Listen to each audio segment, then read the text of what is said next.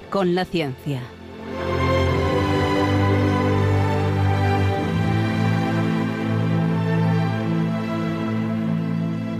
Dirigido por Javier Ángel Ramírez.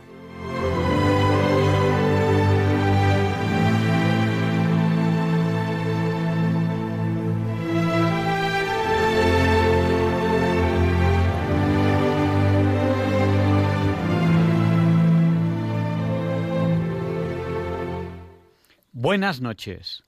Estamos en Diálogos con la Ciencia, el programa para ti, que sabes que la verdad existe y la buscas.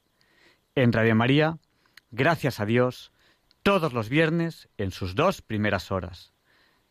Transmitimos para todo aquel que quiera escucharnos en España a través de la frecuencia modulada y la televisión digital terrestre donde pueden escucharnos en calidad digital. Transmitimos también para todo el resto del mundo, incluida España, para todo el mundo, a través de Internet, en www.radiomaria.es, donde además ahí, en esa dirección web, tienen el podcast, el histórico de muchísimos programas de Radio María. También nos pueden escuchar en cualquier lugar a través de las aplicaciones para dispositivos móviles, la aplicación Radio María España, a través del canal de YouTube Radio María España, a través de los, de los podcasts de Google, a través de los podcasts de... ¿Cuáles eran los otros? De Apple. y, y bueno, el que no nos escuche es porque no quiere. Así que adelante con el programa. En cualquier momento pueden contactar con nosotros. ¿Cómo? A través del WhatsApp. Nuestro número de WhatsApp es el del 8. Recuerden, 8 por 8, 64. Nuestro WhatsApp es el 649 888871. Sí, son cuatro ochos y además 71 también es 8. 7 y 1 juntos hacen 8.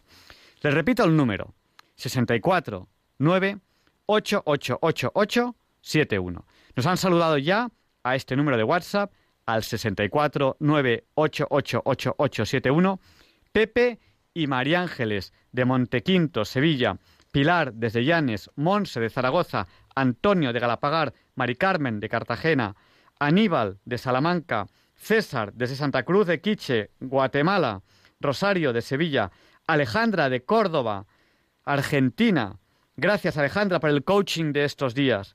Raúl del puerto de Santa María, Charo de Cádiz, Francisco de Santander, Carmen y Pepe, también de Santander, Pedro y Maite de Nules, Inma de Zaragoza, Luz de A Coruña, Raúl de Santander, Alberto de Zaragoza y más personas que nos están saludando ahora, pero que ya les saludaré más adelante. Gracias, gracias por estar aquí, gracias por estar con nosotros. Hoy tenemos un programa interesantísimo. ¿De qué vamos a hablar hoy? Pues mire, solo les voy a dar una pista. Y es que hace ahora cuatro minutos y diez segundos que era el Día Internacional del Holocausto. Y hoy vamos a hablar de cómo algunas de sus víctimas se han reconciliado con la poesía, porque vivir algo así tiene que ser algo horrible. Es tan, tan, tan, tan horrible que cuando uno dice que va a hablar del holocausto en la radio da como vértigo, como miedo. ¿Qué, vas a decir? Pues, bueno, pocas cosas bonitas se pueden decir de un holocausto. Pero intentaremos añadirle poesía, intentaremos añadirle reconciliación, intentaremos añadirle supervivencia, intentaremos añadirle lo que podamos para que ese Día Internacional del Holocausto no caiga en el olvido sino que sea una potente reflexión constructiva y positiva para todos. Que de todo se puede construir y de todo se puede sacar algo positivo. De algo tan abominable y horrible como el holocausto también.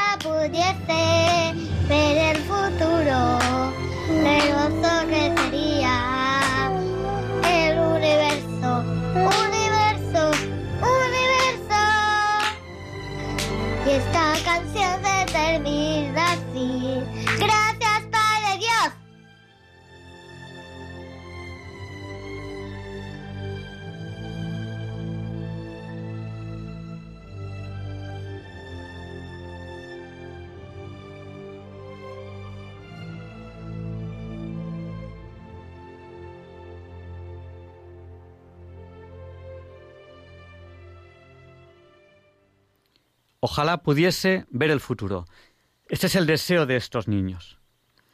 Nos ha saludado también Rosa de Madrid, Juana María de Lucena del Puerto y Cristian de Zamora. Y como ya es la hora Bond, las 007, sin más dilación, vamos ya a la entrevista de la semana. Holocausto, ojalá pudiese ver el futuro. Allá vamos con esta interesantísima entrevista.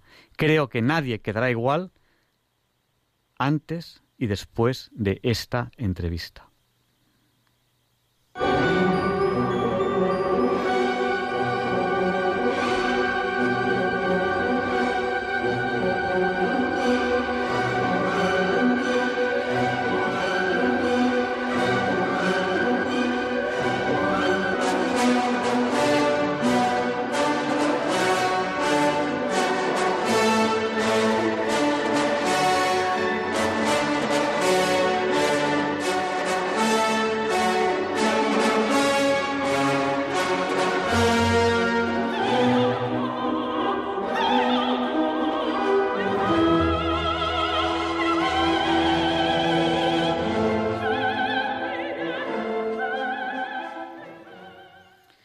Pues para hablar del Día Internacional del Holocausto tenemos hoy aquí a Fernando Navarro. Él es doctor en Humanidades y licenciado en Derecho. Dirige el Instituto de Estudios para la Ética Innovaética y ha publicado varios libros sobre historia de los totalitarismos, ética aplicada y gestión de empresas. Es también colaborador asiduo en radio y prensa y ha participado ya varias veces en Radio María en Diálogos con la Ciencia. Buenas noches, Fernando. Buenas noches, eh, Javier Ángel y resto de oyentes de Diálogos con la Ciencia. Eh, Un placer estar con vosotros. No sé si te hemos presentado como, como muchas cosas. No sé si antes de empezar a hablar del holocausto, quieres comentarnos algo, por ejemplo, del Instituto de Estudios para Ética Innovaética o sobre los totalitarismos de los que tú has hablado en algún libro. Em, así de forma breve, no sé si quieres comentarnos algo, porque desde luego Innovaética eh, es bien conocida por sus trabajos. Sí, muchas gracias. La verdad es que bueno, es un, es un instituto de estudios, como indica el, el nombre, de la asociación que creamos hace unos años, justamente con el, con el objetivo de, de profundizar, estudiar, analizar y sobre todo divulgar el, las mejores prácticas de las organizaciones dentro de lo que es un marco ético y de valores. ¿no? Yo creo que desde siempre las, organizaciones integradas por personas han, han, podido actuar de manera viciosa o de manera virtuosa. Esto es un, desde los orígenes de las, de las organizaciones como tal. Y, nosotros lo que tratamos desde el instituto es de, es de analizar, sobre todo las buenas prácticas, para intentar replicarlas y difundirlas entre el resto de organizaciones. ¿eh? Al final se trata de, de difundir las, las mejores experiencias que existen para que las empresas y resto de organizaciones no solamente sean rentables, que evidentemente es el objetivo prioritario de cualquier empresa, sino que además eh, mejoren, mejoren su entorno y su sociedad y, la sociedad con la que interactúan de la mejor manera posible. En ese sentido, Javier Ángel, yo creo que tiene mucha relación, eh, y aquí entramos en conexión con los totalitarismos y los regímenes liberticidas, tiene mucha relación también estudiar el, horror de ciertos regímenes fundados esencialmente no en virtudes, que antes decía, sino en vicios. ¿eh? Y el peor vicio mm, es, indudablemente es el asesinato, eh, el asesinato de un ser humano. Si ese asesinato lo multiplicas por millones mm, de, víctimas, pues ya tienes mm, el, peor crimen posible, que es el, que es el crimen de genocidio. Eh, claro, me dejas, me dejas sin, sin palabras. Eh, el holocausto, no, hace falta que, lo expliquemos, todo el mundo sabe lo que ocurrió en, el holocausto, en, pues el, régimen nacional socialista de Alemania, pues hace mm, menos de un siglo. Sí, sí, bueno, de 1933 a 1945. Pero fíjate, Javier Ángel, eh, que es verdad que las personas de nuestra generación, eh, mm, podemos llegar a pensar que todo el mundo sabe lo que es el, holocausto o la Shoah, como, como prefiere llamarlo la comunidad judía, es una palabra en hebreo que significa catástrofe.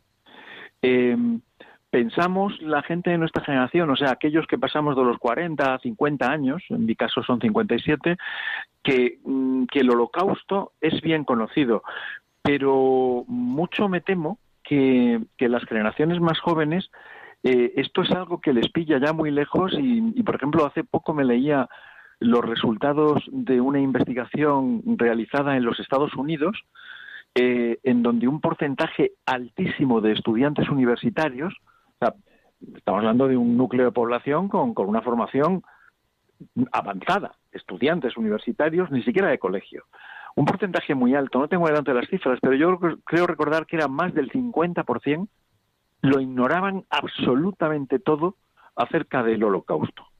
Entonces, es verdad que, la generación que hoy en día roza los 50 eh, sí que lo conoce, aunque sea por la cultura quizás no tanto libresca, pero sí cinematográfica, ¿no? ¿Quién no ha visto la lista de Slinder, ¿no? O aquella serie de los años finales de los, de los 70, ¿no? Eh, Holocausto con Meryl Streep.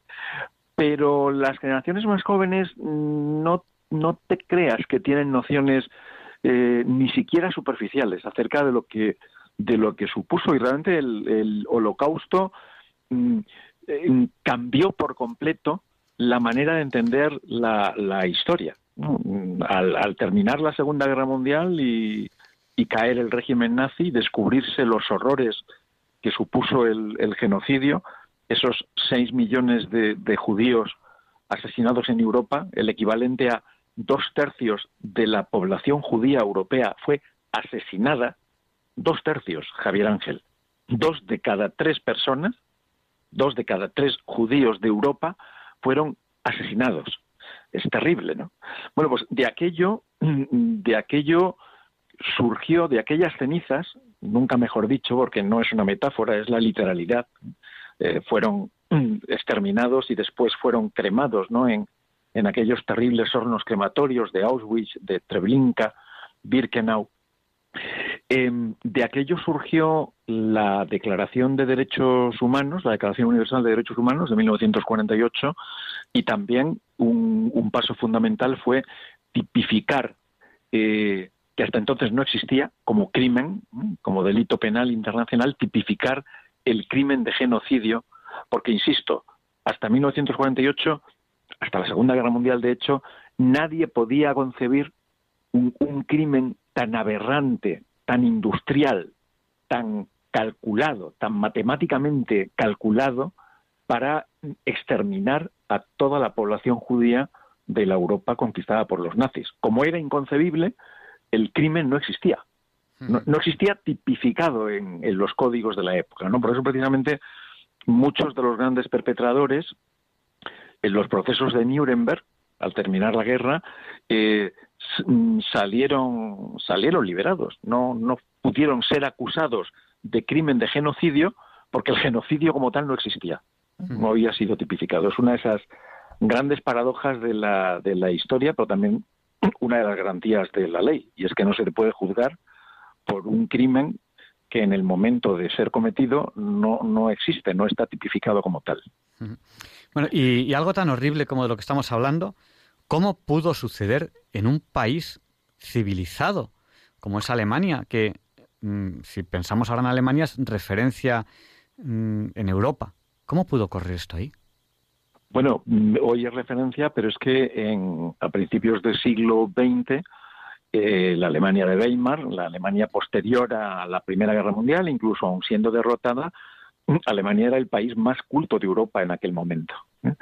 Eh, ¿Cómo pudo suceder? Bueno, mm, tendríamos que retrotraernos mucho tiempo en el tiempo, mucho tiempo en el calendario, ¿no? El, nazismo mm, no hace ni más ni menos que aplicar de una manera sistemática eh, e industrial algo que venía arrastrándose de mucho tiempo atrás y es el, es el antisemitismo. Eh, el antisemitismo en Alemania tenía raíces muy profundas. El propio romanticismo alemán del siglo XIX, bueno, tú has encabezado ¿no? el, el, programa esta noche o la sección de esta noche con la cabalgata de las Valquirias de, Richard Wagner, ¿no? Es uno de los grandes nacionalistas alemanes, uno de los grandes románticos alemanes, con unas composiciones musicales impresionantes, pero que realmente sin haber sido nazi, porque todos sabemos que Wagner murió mucho antes de la llegada de los nazis al poder, pero sí que es verdad que, inspiró en gran parte a muchos de los, de los líderes. Bueno, y era el compositor favorito de, Adolf Hitler. Las raíces se hunden, yo creo que hay que buscarlas en el, en el movimiento romántico alemán, en ese irracionalismo del, del romanticismo, en el racismo y en el antisemitismo propio de la sociedad norteeuropea, principalmente el norte de Europa, y muy concretamente Alemania, el propio Lutero.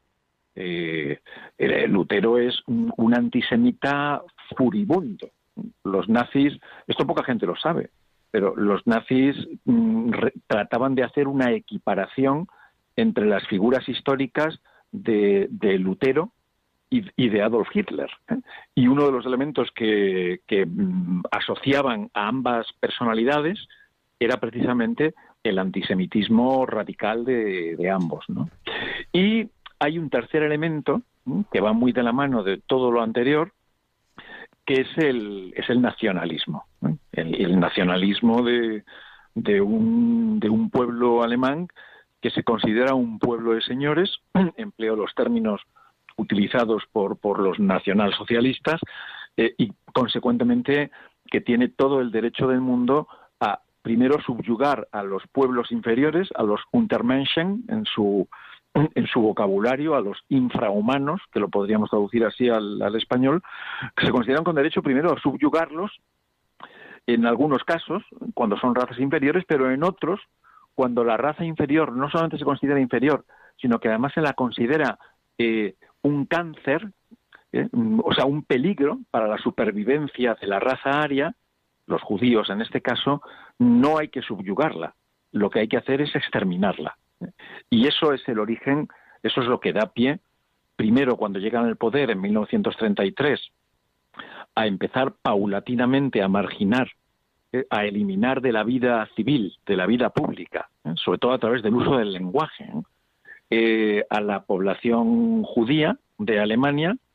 En 1935, con las leyes de Nuremberg, Mm, eso se santifica de alguna manera, se, positiva, eliminando todo tipo de derecho para intervenir en la vida en la vida cívica, pierden sus trabajos, se les impide ejercer sus oficios y cada vez van siendo más arrinconados hasta que cuando ya empieza la guerra en 1939 y sobre todo mm, después de la mm, infame conferencia de Wannsee, de enero de 1942, Vanse, mm, por, el, por el nombre de la villa ¿eh? en donde fue realizada aquella mm, conferencia secreta dirigida por Heydrich, eh, se decide lo que ellos llaman mm, solución final.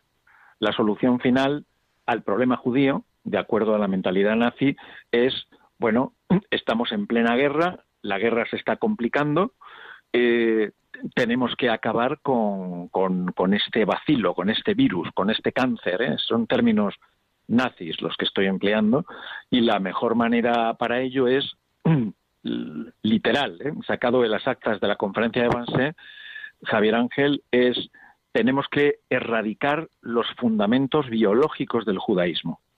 Esto es lo que se decide en aquella conferencia, que en ningún momento, eh, en esto los nazis siempre supieron jugar muy bien con el lenguaje lleno de, de dobles sentidos, nunca emplearon la palabra asesinato, exterminio, masacre. Si te das cuenta, el lenguaje que utilizan es un lenguaje siempre muy disfrazado. Solución final, erradicar fundamentos biológicos. A la eutanasia la llaman muerte por compasión. Es, un lenguaje. Eso, eso me suena a mí, eso de muerte por compasión. Bueno, es que claro, es que realmente muchas veces no nos damos cuenta, pero estamos asumiendo, ¿eh? incluso en sociedades modernas, civilizadas, democráticas, estamos asumiendo un discurso eh, que fue que fue inventado por los nazis. Entonces, pues por eso digo que el que no siempre el, el mal lleva la bandera de la esvástica, sino que puede tener muchas formas, ¿no? Eh, bueno, nos has hablado un poco ya del holocausto. No sé si voy a preguntarte, yo tenía pensado preguntarte en qué, en qué consistió, qué supuso. Eh, pero bueno, mm, además de, en qué consistió y qué supuso, ¿cuándo empezó a conocerse y estudiarse en serio? Pues mira, em, por, sorprendente que pueda parecer, em, Javier Ángel, la guerra termina en el 45, en mayo se rinde Alemania, eh, justamente el día 27 de enero de 1945, que es precisamente el día que se, que se ha consagrado ya como el Día Internacional de, de, Memoria del Holocausto, de recuerdo de la SOA, es cuando el campo de Auschwitz es liberado por las, por las tropas aliadas realmente cuando llegan al campo de Auschwitz allí no hay nada, porque previamente los nazis se han ocupado de hacer desaparecer todas las pruebas incriminatorias y los pocos supervivientes que quedan los, los, han, los han trasladado a otros campos más próximos a, Alemania para evitar que, las, que los aliados descubran el horror ¿no? que se había generado. Cuando, mm, cuando se realizan los procesos de Nuremberg, en donde muy pocos nazis son sentenciados a muerte y poquísimos más eh, cubren unas sentencias absolutamente ridículas y se, pasan unos procesos de, desnazificación muy, muy, muy, muy laxos. Hay un periodo de casi 20 años, eh, prácticamente desde el 45 hasta los años 70, hasta el 65, los llamados procesos de Frankfurt, en donde no se habla prácticamente nada del holocausto. Y hay una razón doble la de la, por una parte las víctimas y por otra parte los verdugos. Las víctimas, gentes como por ejemplo Víctor Frank o, Primo Levi, por poner dos ejemplos de supervivientes que además afrontaron la supervivencia de forma muy distinta, ¿no? Víctor Frank de una manera mucho más positiva y Primo Levi de una manera muchísimo más, más negativa, más pesimista. Las víctimas no querían recordar aquello no, querían eh, no querían terminar de arruinar sus vidas eh, regodeándose en, el dolor. Muchas de ellas incluso no se perdonaron haber sobrevivido porque entendían, Víctor Frank lo, lo, escribe en su maravillosa eh, obra, el, hombre en busca de sentido, él empieza por reconocer que, que los más los más valiosos, los más nobles, los más solidarios con, sus hermanos en desgracia, fueron los que primero murieron, porque eran los que, los que compartían el escasísimo alimento que les daban con los más enfermos, etcétera, ¿no? Y en cambio tenían ese remordimiento de sentir que habían salvado la vida y que no merecían haber salvado ellos la vida, sino otros que habían muerto, ¿no? Precisamente por su abnegación, por su, por su heroísmo. Entonces, las víctimas no querían hablar, querían, sobre todo, no querían hablar del pasado, querían mirar al futuro. Hablando con, Patricia Beist, que es la hija de, una de las supervivientes de Auschwitz, Violeta Friedman, una mujer admirable, eh, ella me comentaba que, su madre siempre quiso mirar al futuro con optimismo después de aquel horror de haber sobrevivido a Auschwitz, porque se negaba a, darles, a concederles el placer a los verdugos de verla mm, sobreviviendo con amargura. Ella quería sobrevivir con alegría, con optimismo, mirando al futuro. Por tanto, no miraron hacia atrás. Esto con respecto a las víctimas. con respecto a los verdugos es evidente, es fácil entender por qué no querían que se hablara de, Auschwitz de Treblinka, de los campos de exterminio, em, porque evidentemente no les interesaba verse implicados en, aquel horror sin, sin parangón. Pero es a finales de, la década de los 60, después de los procesos de, de, Frankfurt, que es una especie de segunda parte de Nuremberg, en donde ya se empieza a juzgar a algunos grandes criminales que sorprendentemente se habían, se habían escapado de rositas ¿eh? después de los procesos de Nuremberg, cuando mmm, ya han pasado suficientes años desde el final de la, de la Segunda Guerra Mundial y empieza la historiografía a acceder a archivos, a documentos, eh, empiezan muchos supervivientes empiezan ya a hablar, a contar, se empiezan a publicar muchas memorias, muchos diarios, por supuesto el diario Ana Frank, que todos, todos hemos leído ¿no? en nuestra juventud, eh, y empieza a realmente, mm, por primera vez, a, a, escribirse en serio y a investigarse en serio acerca de, del holocausto. Entonces, a partir de los años 70 hay una eclosión enorme de publicación, tanto de obras de, ya digo, de testigos, tanto de perpetradores. Hay numerosos diarios que van saliendo a la luz, pues de personajes tan despreciables como eh, Goering, Goebbels, eh, Rosenberg, el propio Eichmann, ¿eh? que es el, uno de los principales artífices de la solución final, pero también innumerables diarios, obras, memorias de algunos de los opositores al nazismo de las, o de las víctimas que habían logrado eh, sobrevivir. Y desde entonces hasta la actualidad, pues hay un, una, mm, profusión enorme de, obras de, un rigor enorme, ¿no? Pero mm, ya digo, es, es un acontecimiento histórico tan terrible, tan singular, tan único en la historia de la humanidad, que mm, es, es, fácil que estemos 100 años todavía eh, descubriendo documentos nuevos, eh, informaciones nuevas que nos permitan aportar mucha más luz sobre lo que hoy en día sabemos de, del holocausto, que es muchísimo. Eh, nos has hablado del de delito o, o, de genocidio. Bueno, de delito no, ¿no? ¿Cuál es la palabra correcta? Es... Sí, es, es, crimen, sí, sí, es un delito, es un crimen. Sí, genocidio. Eh, cuéntanos qué es y yo entiendo que si alguna persona del siglo XIX o incluso un alemán del siglo XX antes del genocidio le, le, plantean que esto puede ocurrir, pues no se lo creería. Por lo tanto, la siguiente pregunta que nos podemos hacer a nosotros que es, ¿y esto puede volver a ocurrir? ¿Puede repetirse ahora en el siglo XXI? Claro, en el siglo XX eh, está ahí al lado. O sea, eh, una, una Alemania educada, culta, jamás podía pensar que esto podía ocurrir, ni siquiera en el siglo XIX, y ocurrió en el XX. ¿Esto puede sí. repetirse? ¿Qué es un genocidio?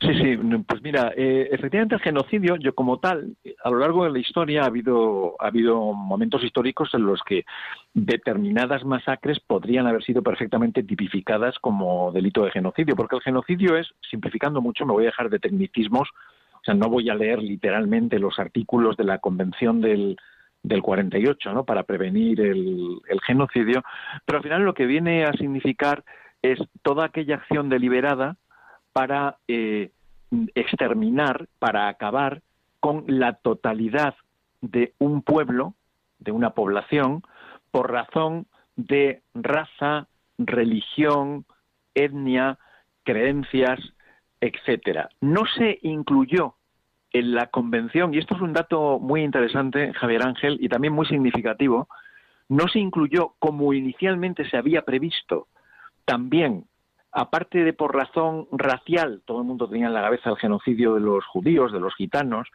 eh, no se incluyó la razón de, clase y de ideología.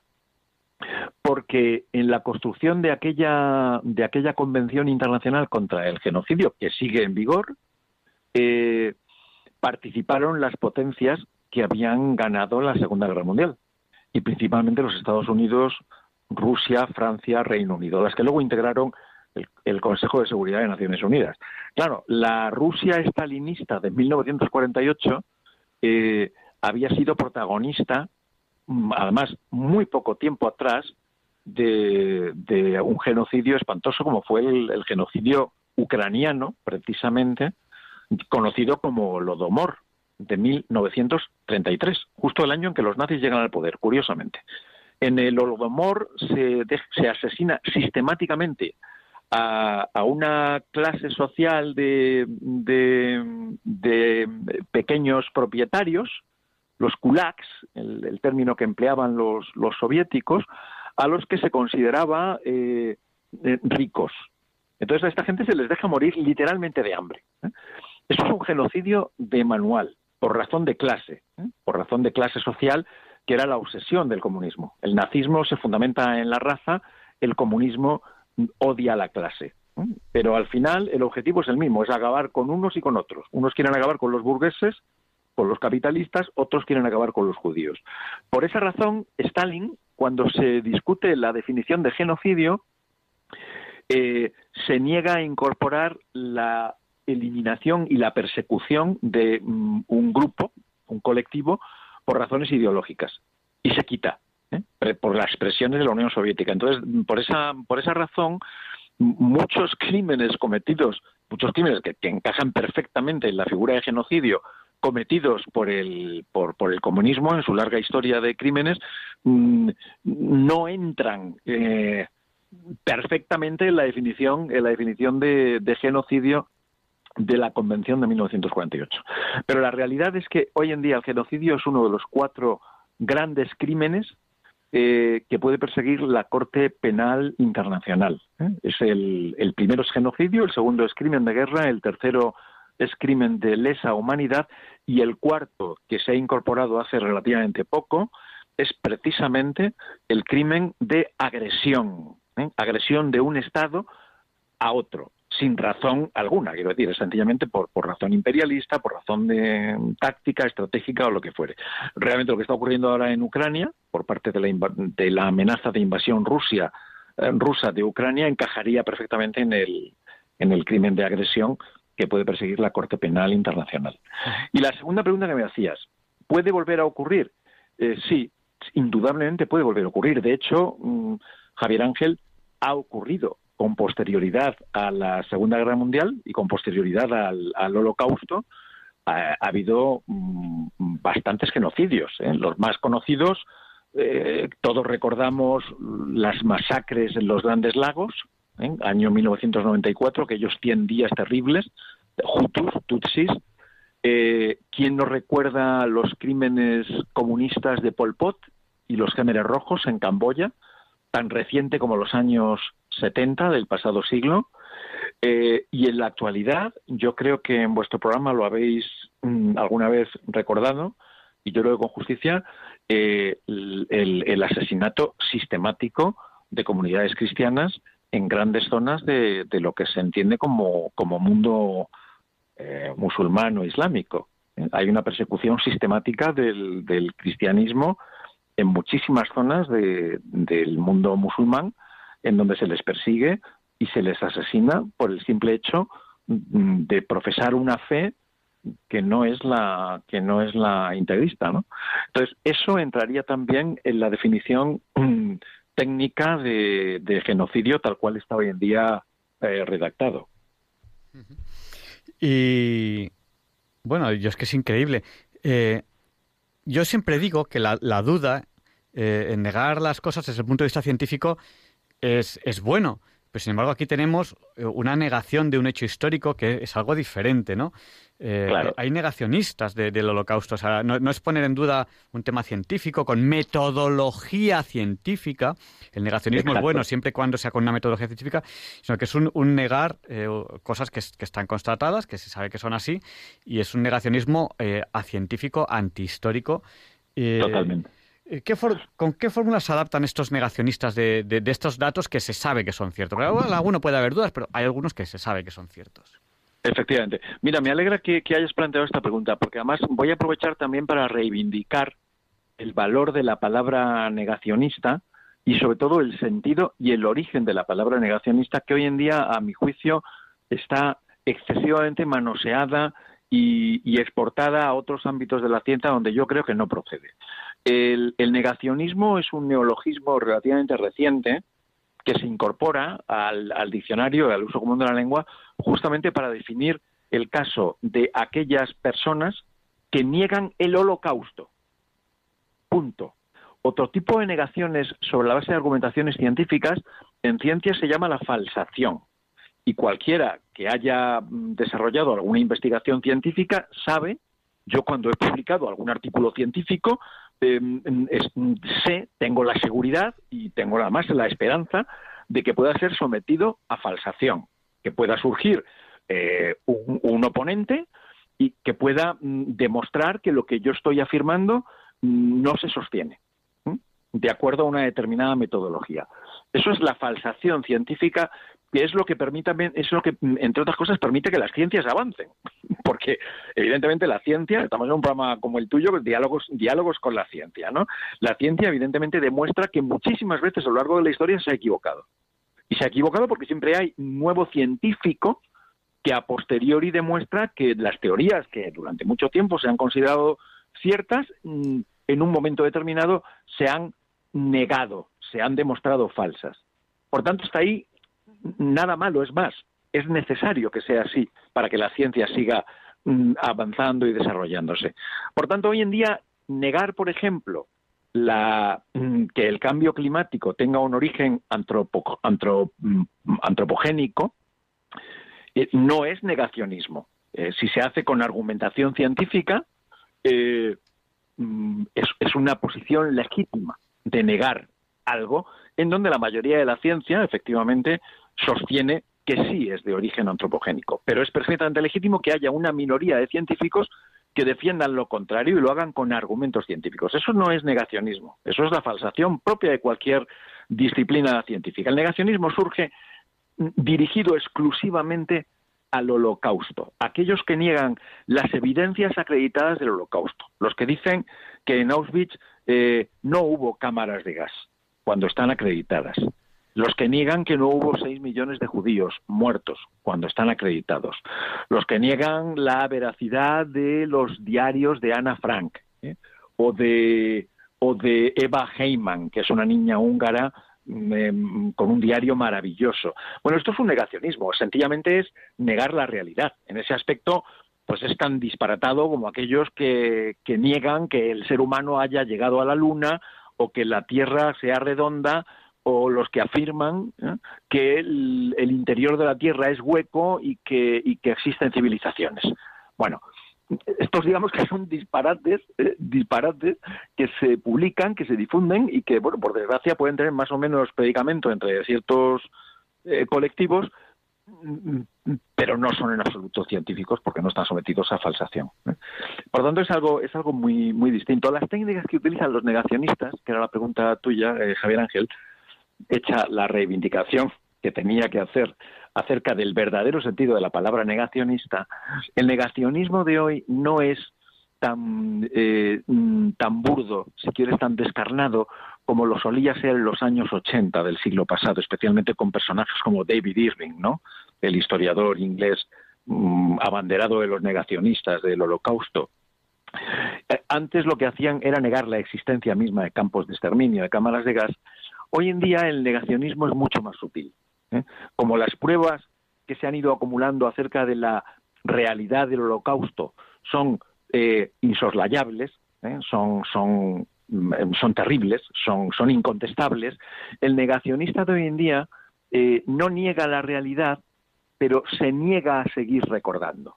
Lo que mm, suele argumentar es, bueno, de esto ya se ha hablado demasiado ya, ya sabemos todo lo que hay que saber, eh, pasemos página, vamos a prestar atención a otras cosas. Eh, y en algún otro caso, en mi, en mi opinión muchísimo más execrable, eh, lo que hacen es asumir que existió, decirlo con la boca pequeña, como casi como anota a pie de página, pero mm, le tratan de dar la vuelta a la tortilla y lo que tratan es de mm, demostrar que bueno, los judíos sufrieron lo que sufrieron, pero realmente Israel hoy en día está haciendo exactamente lo mismo o peor eh, con, los musulmanes, con el pueblo palestino, con los árabes o con, quien fuere. ¿no? Es, es una manera muy artera de, mm, de comparar lo que no es en absoluto comparable y desde luego de minimizar la enorme tragedia que fue, que fue la SOA que fue el, holocausto. Eh, entonces, bueno, las, fórmulas actuales eh, siguen más bien ese, ese curso. Decir, ya hemos hablado demasiado, pasemos página, olvidémonos, que quede eh, como un pequeño párrafo en los libros de historia. Y por otra parte, bueno, mm, sufrieron esto, pero ya hemos contado mucho y además ellos están haciendo lo mismo o peor hoy, hoy en día. Son, son dos grandes falsedades y además mm, bastante, bastante infames a, criterio mío.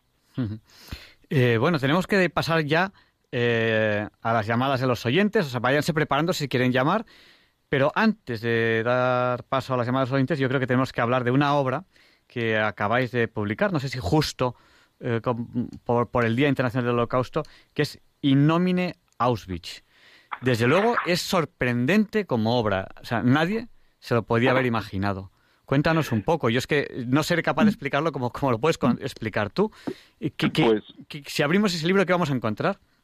Pues mira, eh, vais a encontrar una de las, yo te diría que es la obra mm, que más me ha marcado mm, de las que haya participado. Yo mm, me he limitado a promover su publicación y a escribir el prólogo, la introducción, el prólogo lo escribe Rafael Narbona, es una obra maravillosa de Carlos Morales del Coso. Este hombre es un humanista como la copa de un pino. Eh, se ha pasado toda su vida, es un hombre ya mayor, se ha pasado toda su vida recogiendo, recopilando, compilando, traduciendo, sistematizando eh, poemas de aquellas personas que sufrieron el holocausto. Eh, algunas murieron, algunos de estos poetas, hasta que él los ha recopilado anónimos. Algunos murieron, otros consiguieron sobrevivir a la catástrofe, algunos también mm, no vivieron en sus propias carnes la catástrofe, la Shoah, el holocausto, pero, mm, pero escribieron poemas en relación a, él. La obra es una obra eh, terrible, te, deja, te deja el alma absolutamente atribulada porque tú estás leyendo poemas bellísimos, eh, dolorosísimos, y no son palabras, no son sentimientos incompatibles, ¿eh? de personas que sabes que, que, murieron, que sabían cuando escribían el, el poema en un pequeño legajo, en, en, un tren de ganado que les llevaba a Auschwitz, sabían que iban a morir. El, el, el, el, el 91% de los que llegaron a Auschwitz en menos de dos horas después de haber bajado del tren ya habían sido asesinados en las cámaras de gas. El 91%, Javier Ángel, de ese millón cien mil judíos que fueron, que fueron deportados a Auschwitz. Escribían poemas sabiendo que iban a morir.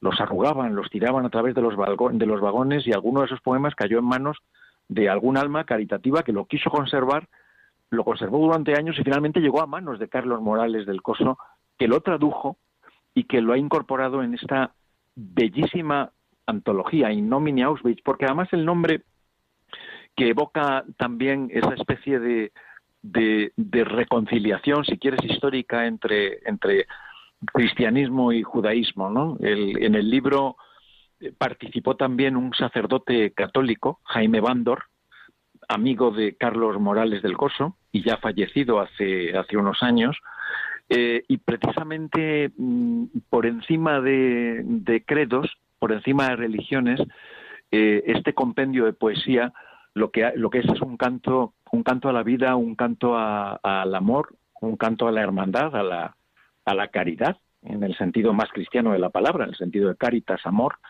eh, también un canto al dolor, al, miedo, al desamparo. Por tanto, es un libro de poemas que están muy bien sistematizados porque Carlos los ha estructurado además con una biografía de cada uno de los protagonistas en los poemas de los de los fallecidos, de los asesinatos, los poemas de los supervivientes.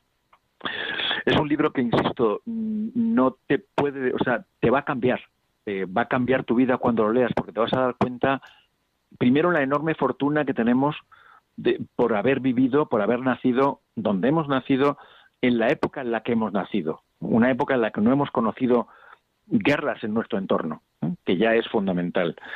Y hasta, segundo, hasta, el día de hoy, tal y como hasta el día de hoy, tal y como están las cosas hasta el día de hoy, porque efectivamente está el está el panorama como para como para apretarse los, los machos, ¿no? Pero pero llevamos en Europa prácticamente 80 años sin guerra. ¿eh? Bueno, Yugoslavia fue un paréntesis terrible, pero esto no se había visto nunca en la historia de Europa. Jamás en la historia de Europa habíamos tenido periodos de paz superiores a los 3-4 años. Y ahora llevamos ya 80, lo cual es, es una situación que no, que no tiene parangón en la historia europea. El libro, el libro es bellísimo, no solamente desde el punto de vista formal, los poemas son realmente maravillosos, sino desde el punto de vista espiritual. Yo te diría que es un libro que te, que te permite abrir innumerables puertas a la meditación, a la reflexión eh, y a dar gracias, cada cual cada cual a, su Dios, quiero decir, el lector judío lo hará al suyo, nosotros como cristianos lo haremos al, nuestro, pero en cualquier caso, insisto, hay un pozo de fraternidad eh, y de ecumenismo, si me permites la expresión, que es mm, realmente maravillosa. Yo creo que este libro, de todos los proyectos nuestros, en, en CITMA, el Centro de Investigaciones sobre los Totalitarismos, que es quien lo edita, eh, probablemente sea el libro del que me sienta más orgulloso. Y eso que el anterior, el de Lirio Nihilista, que nos prologó Fernando Sabater, eh, es un libro del que estamos también muy orgullosos. Pero este, insisto, es, es una obra personalísima de toda una vida de trabajo de Carlos Morales del Coso, eh, que yo creo que le ha, ha hecho mella en su propia salud. Trabajar, investigar, indagar en, en este pozo enorme de dolor que es el holocausto eh, te arranca girones de vida. Eso, eso cualquiera que trabaje continuamente sobre el holocausto lo sabe porque lo experimenta, pero aún así eh, Javier Ángel merece la pena, porque creo que estamos devolviéndoles la voz a, a esos seis millones de vidas que fueron criminal y abruptamente arrebatadas ¿eh? por, por, el, por el nazismo. Estamos devolviéndoles de alguna manera la vida arrebatada prematuramente y estamos devolviéndoles también el nombre que se les robó, que es lo que significa Yad Vashem, ¿no? el, darles, devolverles el nombre que se les quitó. Y entonces, bueno, pues yo creo que eso es una, es una obra que, que merece la pena y que, y que está bien que en días como el 27 de, de enero, el día del recuerdo del holocausto, pues que aprovechemos para darle, para darle voz como estáis haciendo y os lo agradezco. Tenemos unos siete u ocho minutos para dar paso a las llamadas de los oyentes. Si quieren llamarnos, no tarden, porque tiene que ser ahora cuando, cuando nos llamen.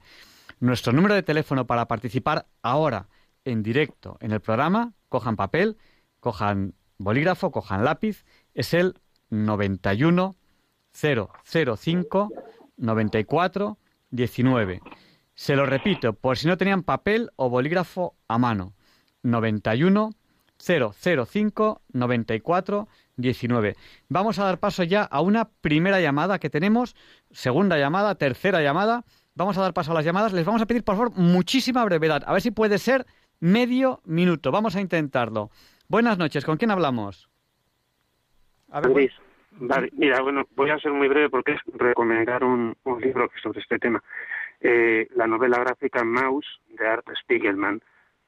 Es la historia de un superviviente, el padre del, del protagonista, de Vladek Spiegelman, que vivió toda esa época. Entonces tú cuenta toda su historia por un lado y la difícil relación que su hijo Art tenía con él es una obra muy sincera, mmm, muy bien dibujada, aunque algunos no opinan lo mismo, claro, es cómic underground, pero bueno, en mi opinión, está muy bien dibujada y es premio Pulitzer de literatura, no es cualquier tontería, es la única novela gráfica que lo tiene.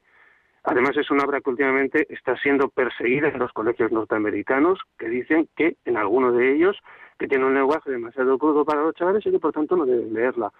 Mm, precisamente en el aniversario del holocausto, en concreto en el estado de Tennessee. Pienso que es, eh, está en español en varias ediciones, recientemente ha salido una para... bienvenido, tenemos que dar paso a la siguiente llamada. Es muy buena, vale, para que la tengáis Vale, eh, Isabel, por favor, sea muy breve. Buenas noches. Ay, lo voy a intentar. Buenas noches. A ver, yo quería decir lo siguiente. Yo no tengo miedo de que se repita el holocausto en el mundo. Bueno, en, en España al menos. Yo hablo de España.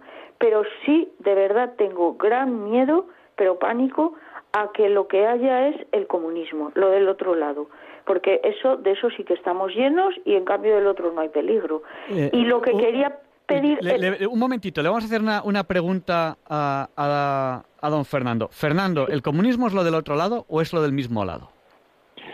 En el fondo son totalitarismos de, con, con, la, misma, con la misma caja de herramientas. Eh, antes lo decía, eh, mientras que el nazismo odia a una raza en particular, el comunismo odia a un grupo social en particular.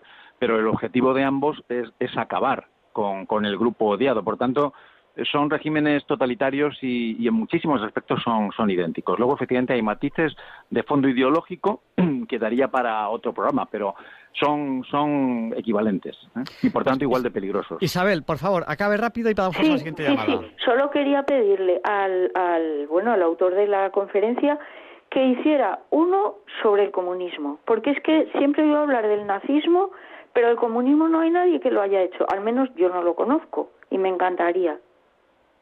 Pues nada, Fernando, ¿quieres comentarle algo a Isabel que le damos paso a la siguiente llamada? Sí, sí, sí. Bueno, tengo de comunismo tengo muchos programas. Eh, no hemos tenido oportunidad de hacerlo en, el vuestro, pero pero es uno es uno de los temas que nos interesa mucho porque es el otro gran totalitarismo del siglo XX que sigue vivo efectivamente en la actualidad. O sea que si busca en en iBox va a encontrarse muchos muchos programas de radio míos y de otros muchos abordando directamente el comunismo. Y lo haremos también aquí. Pues cuando queráis. Vamos a dar paso a, otro bienvenido que nos llama. Por favor, sé muy breve. Buenas, Buenas noches. Buenas noches. Dime, cuéntame. Mira, que mi abuelo me contó que se tuvo que cambiar los apellidos porque lo dejaron en la cuna y, y, y era expósito, expósito. Y entonces se tuvo que cambiar el apellido porque los comunistas aquí en España venían y nos mataban así por las buenas. Y entonces fue cuando, cuando Franco dio la cara. Vale, buenas noches. Muchas gracias, bienvenido. Y vamos a dar paso. Hola, buenas noches, dígame. Buenas noches, de Tenerife, Jimari. Mira, eh, he de decirles que les felicito por un tema tan interesante y que lamento que mucha gente todavía no se interesa por este tema sobre lo que fue el holocausto. Así que le agradezco el nombre de la persona, pues de usted, del conferencista, y el, y el título del libro. He sintonizado tarde, pero no me bastó sino, bueno, un poquito de tiempo para inmediatamente ponerme en el tema tan interesante universalmente que ustedes han llevado esta noche. Pues lo, Muchísimas gracias. lo que tienes que hacer es escucharlo en el podcast, que en dos o tres días estará ya colocado.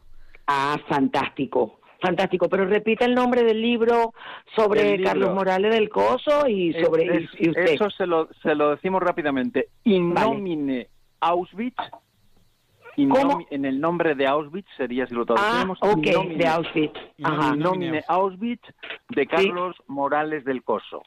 Muy bien, muy bien, excelente. Está, recién recién publicado, recién salido del horno. ¿eh? Genial. Bueno, fantástico. Muchísimas gracias y muy amable. Buenas noches. Gracias.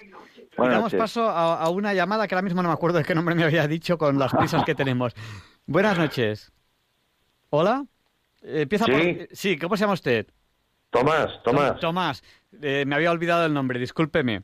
Adelante, Tomás, díganos, por favor, sea muy breve. Buenas noches, soy Tomás de Tenerife y solamente una reflexión que me ha llegado eh, en el rato que llevo escuchándolo. Se habla mucho de la palabra, de la palabra totalitarismo, pero eh, a pesar de que, como siempre hablamos de que la historia se repite a lo largo de los siglos, eh, creo que, como pasó en nuestro país con la guerra civil, en esta ocasión con el holocausto, no aprendemos, a pesar de nueva documentación, de nuevas revisiones de la historia, seguimos repitiendo los mismos errores. Y a mí lo que me preocupa, el pánico de la humanidad, es que no termina de aprender y actualmente seguimos viendo eh, que se vuelven a restaurar términos como guerra fría, es decir, polarización entre unos extremos y otros, con lo cual creo que mm, seguimos en riesgo de una pandemia, y perdón por la metáfora, utilizando la metáfora sanitaria, seguimos en riesgo de que vuelvan a pasar cosas. Líbrenos Dios de que sean como el holocausto, pero sin Tomás, damos paso a la siguiente llamada. Y damos paso a Inmaculada. Buenas noches, Inmaculada. Buenas noches. No, eh, hablen también un poco del holocausto actual, que es el aborto. ¿Cuántos millones de, personas han sido abortadas desde, desde cero, desde que tienen todas las leyes en el mundo? Pues cuente, cuente. Pues muchas gracias. adiós, adiós. Gracias. gracias. Y damos paso a Inmaculada. Buenas noches. Hola, Inmaculada. Oh, no, perdón, Isabel. Isabel, buenas noches. Isabel. Bueno, pues damos paso a otra llamada que no tenemos el nombre. Buenas noches, ¿cómo se llama usted? Esperanza, desde Sevilla. Esperanza, díganos. Eh, quería hacerle una pregunta. ¿Ha hecho algo el pueblo alemán posteriormente eh, para resarcirse de todo lo que le hizo a los judíos?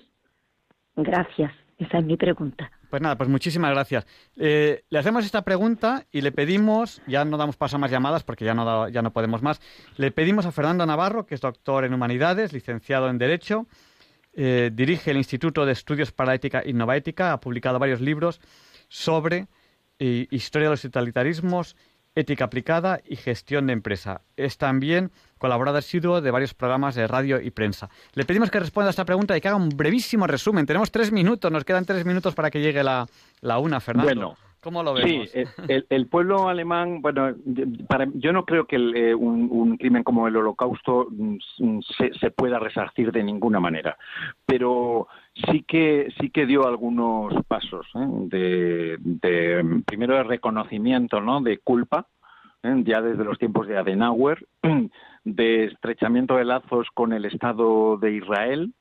Yo creo que Alemania ha sido uno de los grandes apoyos europeos al, Estado de Israel, sobre todo después de, su constitución en 1948. Eh, y desde luego cada vez más hay un mayor número de historiadores alemanes que ya en la actualidad están haciendo algunos estudios sensacionales acerca del, holocausto. Algunos de ellos, por cierto, eh, son mm, nietos de algunos de los grandes perpetradores. Por ejemplo, eh, la nieta de Himmler, ¿eh? del el, gran líder de las SS, es en la actualidad una de las mm, grandes investigadoras del, holocausto. entonces, bueno, en ese aspecto yo creo que Alemania tampoco podemos estarle señalando históricamente como, como la encarnación del mal. Yo creo que asumió el, el crimen, lo ha purgado y, bueno, es una losa histórica que va a tener en cualquier caso que arrastrar durante, durante toda la historia, porque como hemos dicho, el holocausto... Y, luego yo, yo, creo que tenemos un mal vicio que es señalar con el dedo a alguien que no es el culpable, pero que, pero que relacionamos con el culpable por lo que sea, ¿no? Exacto. Los, rubios, que son muy malos, o los morenos, que son... en, el fondo... En el fondo es un racismo inverso. ¿eh? Yo es algo parecido a lo que puede pasar muchas veces con el con el Black Lives Matter en Estados Unidos, ¿no? En donde parece ser que por el hecho de ser blanco ya eres culpable de ser de ser miembro del Ku Klux Klan y claro son cosas que no que no que no son que no están correlacionadas, ¿no? Pero, pero bueno. Fernando, tenemos que terminar. ¿Cómo terminamos? pues terminamos con, con esperanza. ¿eh? Ya digo que terminamos primero con esperanza de que esto no se vuelva a repetir, pero sobre todo, si no se vuelve a repetir es porque, un, un oyente lo decía hace unos minutos, es porque tenemos también la capacidad de recordar.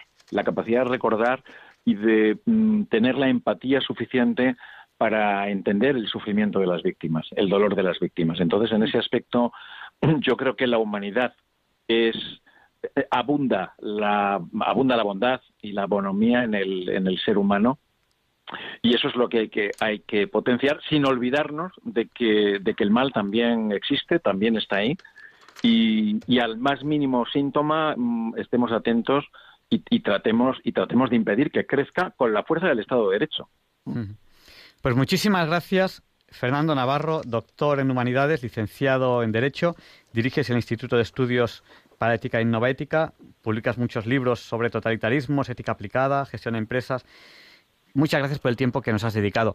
Tenemos que volver a hablar de estos temas porque es que ya has visto que, que, bueno, que, que queremos saber, queremos saber sobre, sobre estos temas y sobre todo.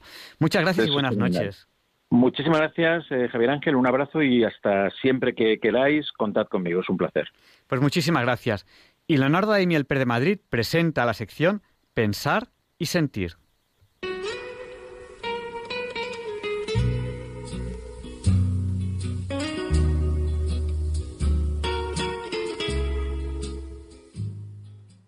Buenas noches, queridos oyentes de Radio María. Soy Leonardo Daimiel y celebro estar de nuevo con ustedes. Seguramente saben lo que es un influencer, definido en el diccionario como persona que destaca en una red social u otro canal de comunicación y expresa opiniones sobre un tema concreto que ejercen una gran influencia sobre muchas personas que la conocen. Esta definición tan amplia no distingue sobre la calidad técnica o comunicativa, ni sobre el valor socialmente positivo o no de esas influencias. Entre una gran variedad de influencers de todas las tendencias e ideas, están muchos chicos y chicas que tienen una idea o un proyecto con el que ayudan a los demás y tratan de hacer de este mundo un lugar mejor. Hoy les voy a hablar en pensar y sentir de uno de ellos, cuyo nombre es Javier Cascón Coca, un joven estudiante de magisterio de 23 años. Contrariamente a ciertas tendencias que están de moda en determinados ámbitos, especialmente en personas jóvenes, las cuales abogan por actitudes de exigencia, desesperanza, ingratitud y falta de responsabilidad personal hacia sí mismos y hacia los demás, Javier Gascón, digo, contrariamente a, estas tendencias, dice, cuando nos piden que nos presentemos, solemos decir nuestro nombre, nuestra edad, lo que estamos estudiando o trabajando y de dónde somos. Estos datos los suelo dar porque a veces ayudan a ubicar, pero intento aportar algo más de información. Mi vida la sustentan tres patas. Una de ellas sería el sentirme querido, querido por mi familia, por mis amigos y por Dios. Otra sería el sentirme afortunado. He recibido mucho más de lo que merezco. Pienso que debo estar muy agradecido por todo ello y me gustaría no perder esta perspectiva a lo largo de mi vida. La tercera pata es creer firmemente que todo puede ir a mejor en la vida y que eso depende mucho de cada uno de nosotros. Esto nos arroja una gran responsabilidad porque nos configura como agentes del cambio, de los que depende la transformación del entorno que nos rodea. Fin de la cita. Javier Cascón ha llegado a tener hasta cuatro trabajos y a dedicarles 14 o más horas al día con un único objetivo, ahorrar para comprarse un piso. Pero no un piso cualquiera, sino uno en el que pueda vivir junto a dos o tres personas sin hogar. Al respecto dice que de momento he logrado ahorrar 20.000 euros para el proyecto. El resto espero conseguirlo a lo largo de este año 2022. Su preocupación por la situación de las personas sin hogar, como él mismo dice, estaba latente desde siempre, pero se manifestó de forma clara a partir de los 12 años. A esa edad, recuerda, empezó a ir a comedores sociales y era una experiencia muy bonita pero no era suficiente. No sirve para nada, no estoy cambiando nada, se decía. Pocos años después, se implicó personalmente en este problema y fundó Amakutedu, una asociación para ayudar a las personas en exclusión a través del arte, la cual nació en la universidad junto con otros compañeros cuando se les ocurrió la idea de crear un proyecto que acercase el arte a personas sin hogar. Con este proyecto han atendido a más de 600 personas. Entre paréntesis les diré que Amakutedu es el acrónimo de la frase amar hasta que te duela.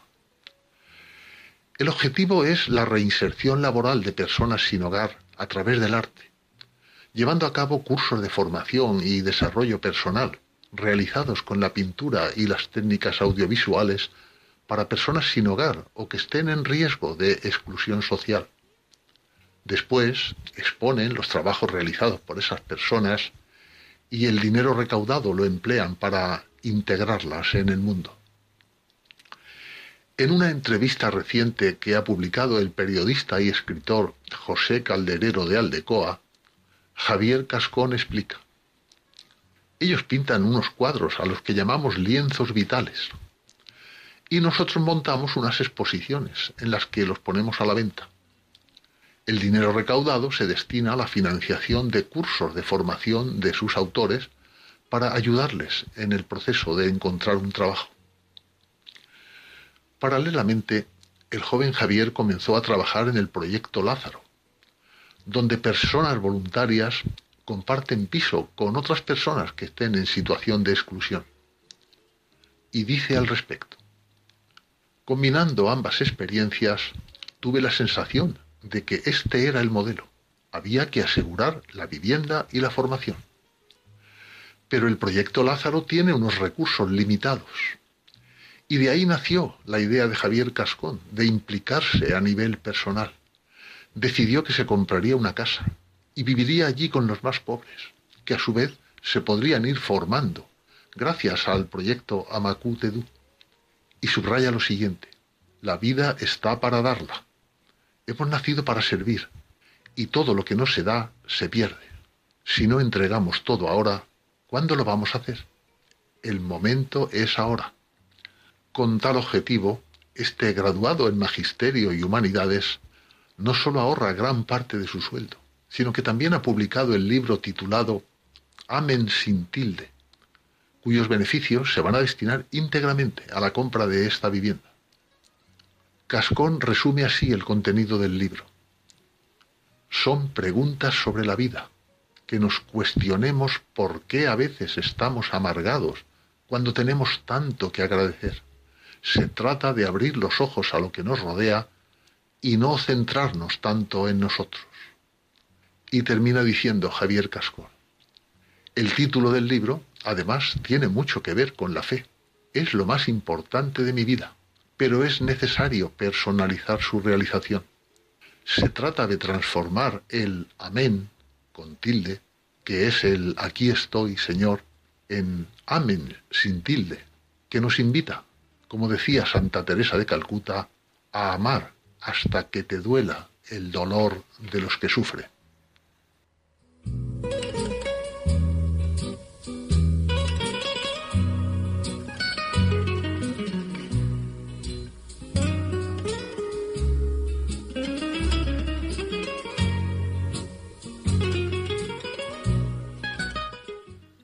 Pues muchas gracias, Leonardo, por habernos hecho hoy pensar y sentir. Y a continuación, Luis Antequera nos explica por qué hoy, 29 de enero, no es un día cualquiera. It's a lovely day today, and whatever you've got to do, I'd be so happy to be doing it with you. But if you've got something that must be done, and it can only be done by one, there is nothing more to say. Except it's a lovely day for saying it's a lovely day.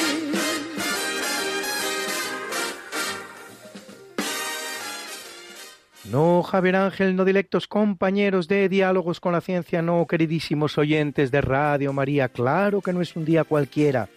Ningún día es un día cualquiera y este 28 de enero que nos disponemos a comenzar ahora mismo tampoco, porque en fecha tal, pero del año 1077, se produce la conocida como humillación de Canosa, la peregrinación desde Espira hasta el castillo de Canosa, en medio de un frío espantoso, realizada por el emperador Enrique IV para solicitar del Papa Gregorio VII, ante el que se presenta descalzo y cubierto solo por una capa, el levantamiento de la excomunión que pesaba sobre él. La excomunión había sido pronunciada por la llamada querella de las investiduras, la disputa que mantienen pontífices y emperadores del Sacro Imperio romano germánico para realizar los nombramientos de la Iglesia Católica. La cuestión no termina ahí, pues al regresar el emperador a Alemania, sus enemigos, aprovechando la situación de humillación en la que llega, y no recibir Enrique el apoyo del Papa, nombran emperador a Rodolfo de Suabia. Gregorio VII, por su parte, es también el Papa que fijará definitivamente el celibato sacerdotal o prohibición de los sacerdotes de contraer matrimonio.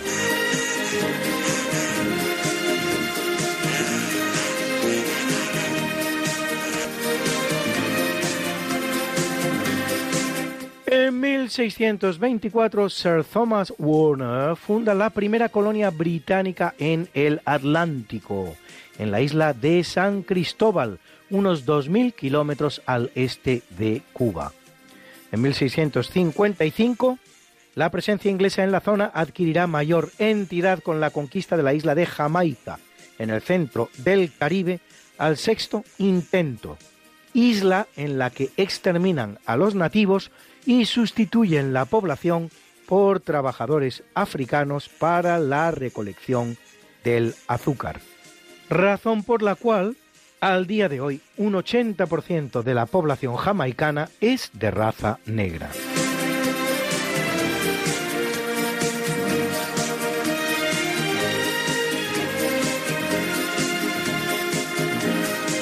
En 1871, en el marco de la guerra franco-prusiana y tras soportar un asedio de cuatro meses, París se rinde finalmente a los prusianos. Acaba así el episodio denominado la Comuna de París, que si por un lado puede considerarse un ejemplo de resistencia heroica hasta lo numantino, por otro no dejó de ser un movimiento insurreccional de tipo comunista y muy cruel en el propio París, donde llevará a cabo una terrible represión y destrucción, combatido incluso por las autoridades francesas, que se habían rendido ante los prusianos.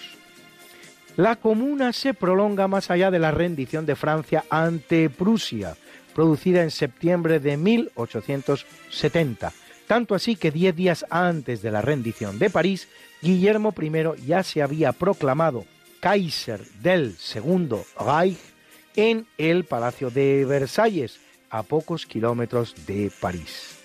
Cuatro meses después, el 10 de mayo de 1871, franceses y alemanes firman el Tratado de Frankfurt, con dos implicaciones fundamentales. La unidad de Alemania en torno a Guillermo I de Prusia, proclamado emperador con el nombre de Guillermo I de Alemania, y la cesión de la Alsacia y la Lorena, hasta ahora francesas, a la nueva nación alemana.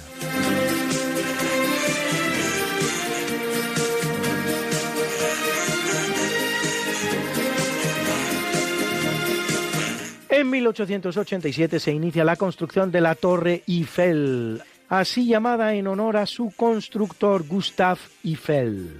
En marzo del año siguiente se consigue la unión de los cuatro pilares de sujeción, desde el primer piso, situado a 57 metros del suelo, hasta el segundo, a 115 metros, la torre se construye a un ritmo de 10 metros mensuales. Finalmente se inaugura el 31 de marzo de 1889 para la Exposición Universal de París que habría de empezar dos meses más tarde, con 324 metros de altura, la más alta del mundo durante 41 años, y 7.300 toneladas de hierro, representando el más importante exponente de la utilización del hierro en la construcción.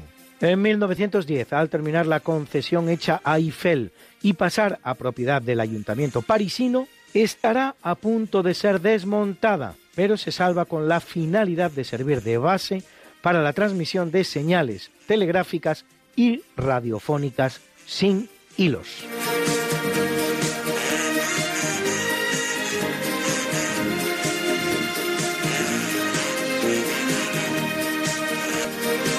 En 1920, siendo ministro de la Guerra José Villalba Riquelme, durante el reinado de Alfonso XIII, el, teniente coronel José Millán Astray y el comandante Francisco Franco fundan el tercio de extranjeros, conocido más tarde como la Legión, cuerpo de choque del ejército español, con una participación decisiva en la guerra del Rif en Marruecos y en la guerra civil española.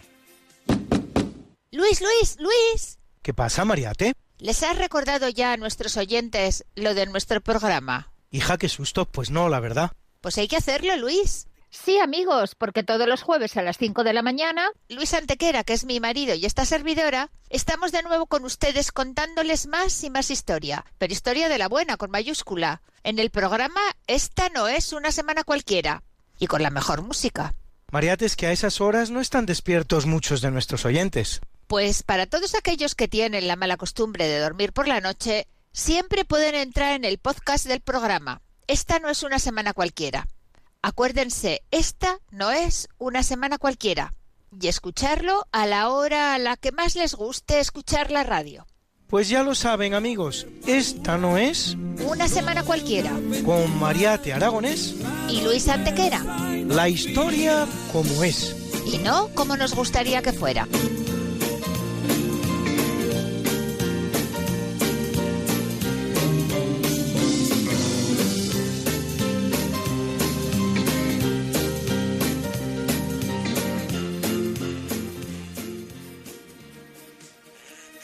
En 1935 Islandia se convierte en el primer país en despenalizar el aborto si concurría una así llamada causa grave, que podía consistir simplemente en una situación económica delicada y sin límite de acción claramente delimitado.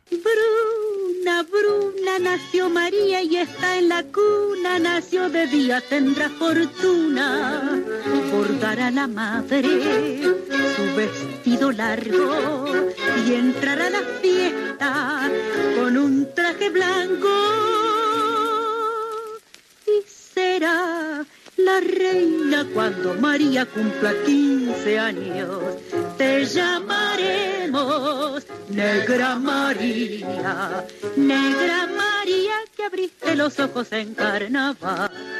En el capítulo del natalicio nace en 1225 Tomás de Aquino, conocido como el doctor angélico, el doctor común, el Aquinate, así dicho en italiano los habitantes de Aquino, escritor, filósofo y teólogo italiano, autor de muchas obras, como la Suma contra Gentiles o las Cinco Vías, entre las que destaca uno de los libros de referencia de toda la Edad Media, la Suma Teológica, donde razona la fe a través de la lógica aristotélica.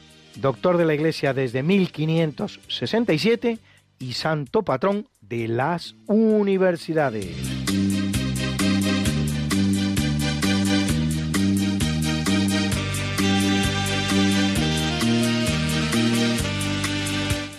En 1457, en Gales, nace Enrique Tudor, luego rey de Inglaterra y señor de Irlanda con el nombre de Enrique VII de Inglaterra, fundador de la dinastía Tudor. En el marco de la Guerra de las Dos Rosas entre las familias York y Lancaster, Enrique VII desembarca en Inglaterra, donde la sospecha de haber asesinado a sus sobrinos para poder reinar recae sobre el rey Ricardo III. En la batalla de Bosworth, Enrique derrota y mata a su oponente, se alza al trono, se casa con Isabel de York, en la que recaían ahora los derechos York, y pone fin a la guerra con la victoria de los Lancaster, a los que pertenece. Uniendo ahora las dos rosas, la blanca de los York y la roja de los Lancaster, presentes en los escudos de armas de ambas familias en una sola de color rojo y blanco. Su hijo será el infame Enrique VIII el Uxoricida.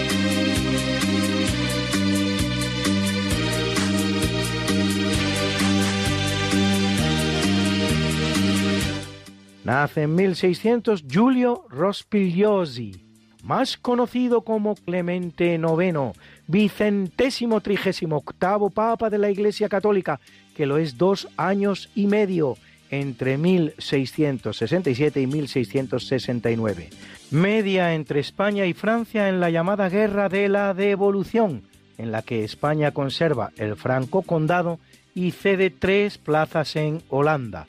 Y durante su pontificado, Bernini termina la columnata de la Piazza San Pietro de Roma y encarga a Antonio María Abbatini, maestro de coro de la Capilla Sixtina, la música del drama religioso La Baltasara, basada en la vida de la actriz española, especializada en papeles masculinos, suceso extraño en una época en la que más bien se daba lo contrario, hombres que representaban mujeres, Francisca Baltasara, bautizada Ana Martínez, y escrita por el español Luis Vélez de Guevara.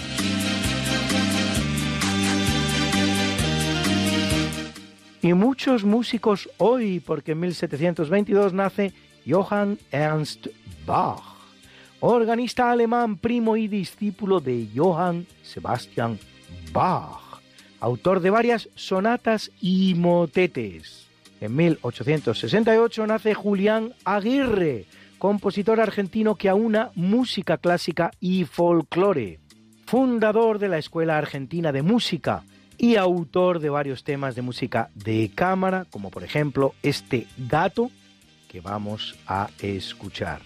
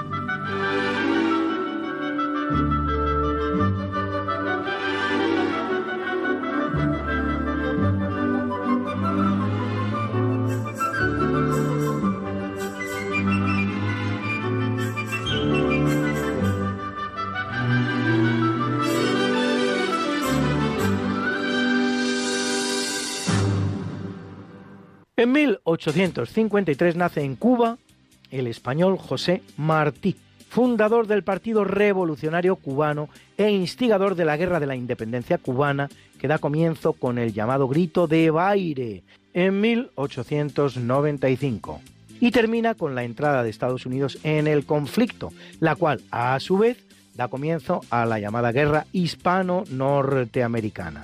El resultado de ambas guerras será el desalojo de España del escenario cubano y la ocupación norteamericana de Cuba, que no va a terminar hasta 1909, 21 años pues, no sin antes ceder esta, la soberanía de la bahía de Guantánamo, en el sudeste del país, ni sin firmar la llamada enmienda Platt, una cláusula impuesta por los Estados Unidos en la Constitución cubana, la cual limita su independencia, permitiendo una hipotética intervención estadounidense en el país e impidiendo a Cuba firmar acuerdos internacionales ni emitir deuda pública, vigente hasta 1934. José Martí, principal protagonista de la independencia de Cuba, que sumirá a España en una terrible depresión y pone definitivo fin a su ya cuatricentenario imperio ultramarino, tiene monumentos en Madrid, donde no lo tienen Hernán Cortés, Pizarro, los hermanos Pinzón o Elcano, así como en Barcelona, Valencia, Zaragoza, Vigo, Torre la Vega, Sevilla, La Rábida, Santiago de Compostela, Cádiz, Badajoz, San Cristóbal de la Laguna, Telde y otras muchas ciudades españolas, lo que le convierte seguramente en el personaje con más estatuas en el territorio español. Inverosímil, ¿no? Un buen negocio en España se antoja el de patentar la estatua de José Martí y vendérsela a todos los ayuntamientos españoles que hacen cola para tener en sus plazas un monumento a ese personaje cuyo gran mérito consiste en haber sumido a España en la principal depresión de toda su historia.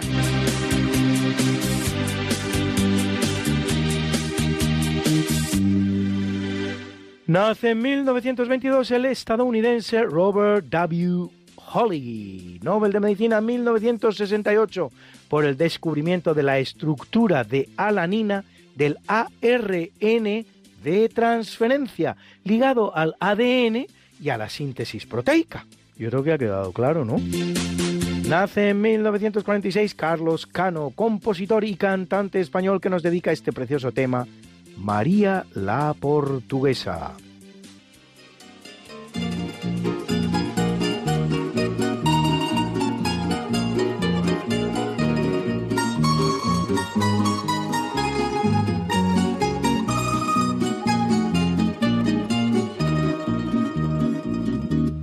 Las noches de luna y clave, Ayamonte hasta Villarreal, sin rumbo por el río, entre suspiros, una canción viene y va, que la canta María, arquere de un andaluz. María es la alegría y es la agonía que tiene el sur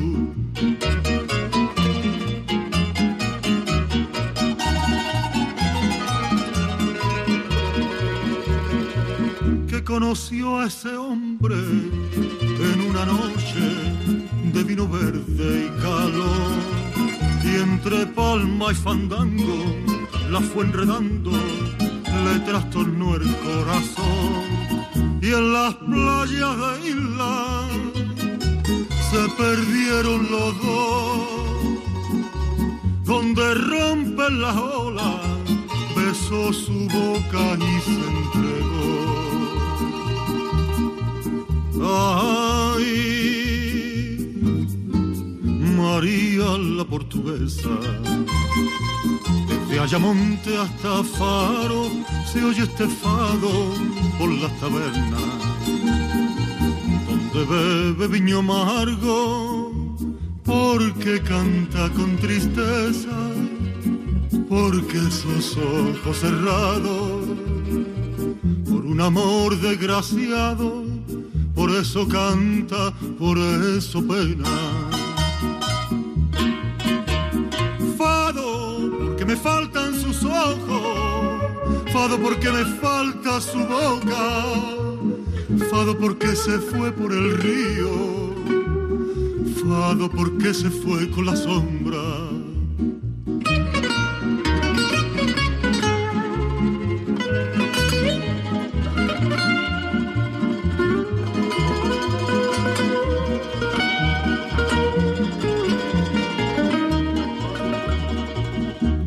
que fue el te quiero de un marinero, razón de su padecer. Y una noche en los barcos del contrabando al langostino se fue. Y en la sombra del río un disparo sonó y de aquel sufrimiento nació el lamento de esta canción. Ay,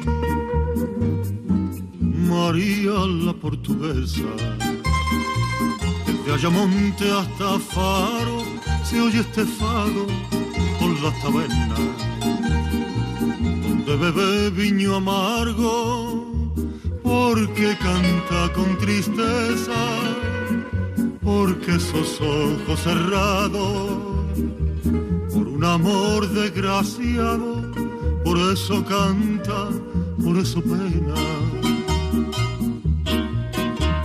Fado, porque me faltan sus ojos, fado porque me falta su boca, fado porque se fue por el río fado porque se fue con la sombra.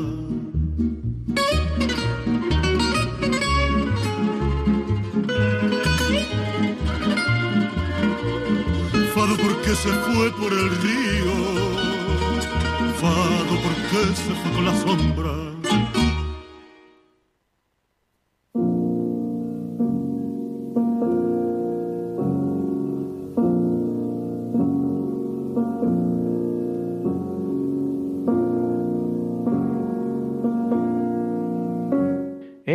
capítulo del obituario en 814 muere en la preciosa ciudad alemana de Aquisgrán, que es su capital, Carlomagno, el soberano más poderoso de la Europa de su época, rey de los francos y primer emperador del Sacro Imperio de Occidente, hijo de Pipino el Breve, que reina con su hermano Carlomán hasta la muerte de este en 771 y luego solo coronado emperador por el Papa Esteban III en la Navidad del año 800, el cual cristianiza a los sajones con inusitada crueldad.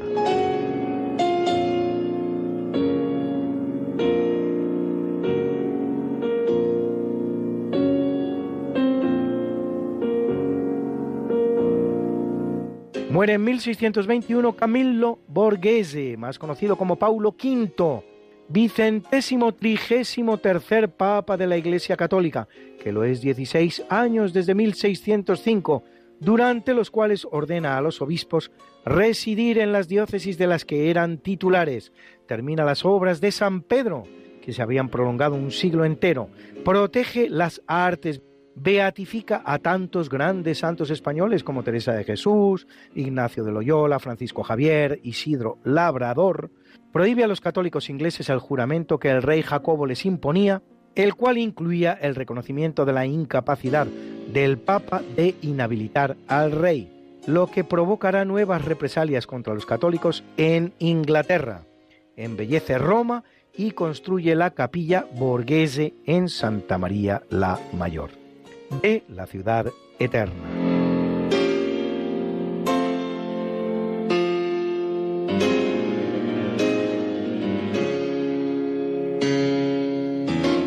Muere en 1688 Ferdinand Ferbist, astrónomo, matemático y jesuita flamenco, misionero en China durante la dinastía Qing, íntimo amigo del emperador Kanchi, que va a corregir el calendario chino, actualiza los conocimientos astronómicos en el imperio, autor de más de 30 libros, hablante de latín, alemán, español, neerlandés, italiano y manchú, idioma al que traduce los primeros seis libros de Euclides, e inventor del primer vehículo a vapor del que se tiene constancia, un carro de juguete para el emperador, inventando, de paso, la palabra motor.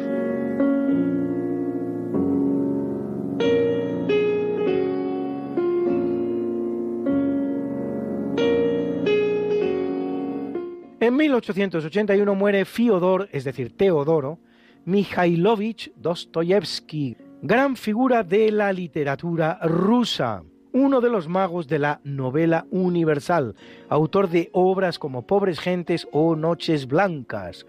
Pocos saben que estuvo ante un paredón de fusilamiento del que le saca en el último momento un indulto. De haberse llegado a los tiros, nos habríamos quedado sin obras de arte como Crimen y Castigo, El Jugador o Los Hermanos Karamazov, considerado el Quijote de la literatura en lengua rusa.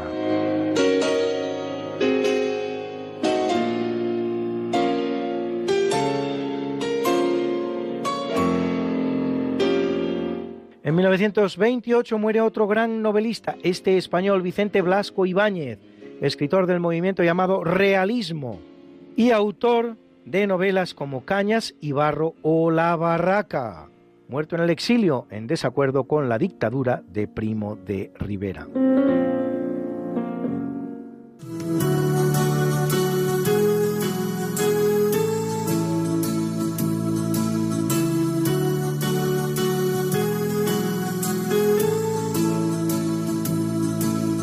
Felicitamos hoy al médico sueco Thomas Robert Lindahl, especializado en investigación sobre el cáncer Nobel de Química 2015 por sus estudios sobre la reparación del ADN, que cumple 84. ¡Felicidades, maestro!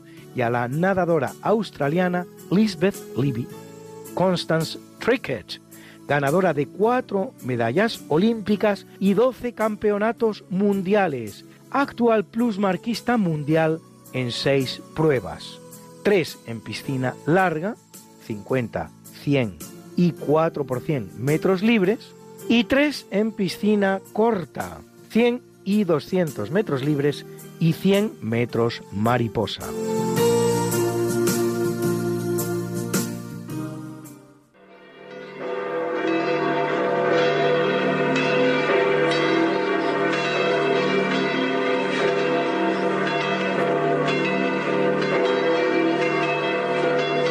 Celebra la Iglesia Católica. A Tomás de Aquino, presbítero y doctor de la Iglesia, presbítero y doctor de la Iglesia, presbítero y doctor de la Iglesia. Y a Tirso y Flaviano, mártires, a Adiutor Julián Valerio y Virilo, obispos, a Ricardo Abad,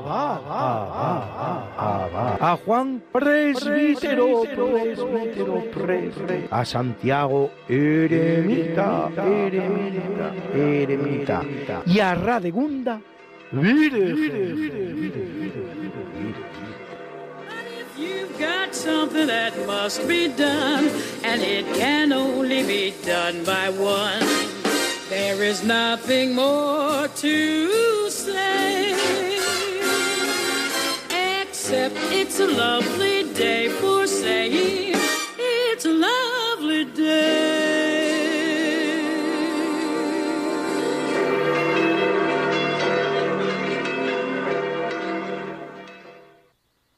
Muchas gracias, Luis, por esta interesantísima sección de efemérides. Y a continuación, José Manuel Amaya presenta la sección de curiosidades científicas. Buenas noches, soy José Manuel Amaya y como siempre tengo el gusto de dirigirme a ustedes para, en este caso, contarles algunas anécdotas eh, de científicos que es lo que mm, en realidad es mi cometido en esta emisora y en este programa. Y entonces mm, voy a procurar que sea una intervención eh, cortita para manifestarles a ustedes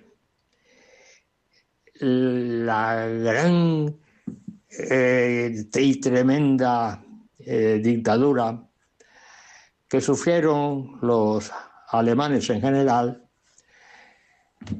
cuando Adolf Hitler eh, tomó el mando de la jefatura del Estado de la nación alemana, que fue, si mal no recuerdo, en 1933.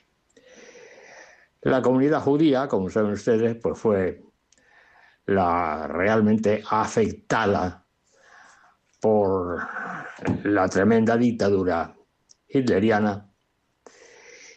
Y llegó un momento en que la situación se puso tan violenta y tan desagradable que los representantes más destacados de dicha comunidad y especialmente los representantes de los científicos de la comunidad judía fueron a hablar con Max Planck, que yo de Max Planck ya le he eh, hablado varias veces, que fue alumno de Gustav Kirchhoff, también alemán, y que se dedicó a la eh, investigación sobre el cuerpo negro y que fue el iniciador en el año 1900 con el descubrimiento de la,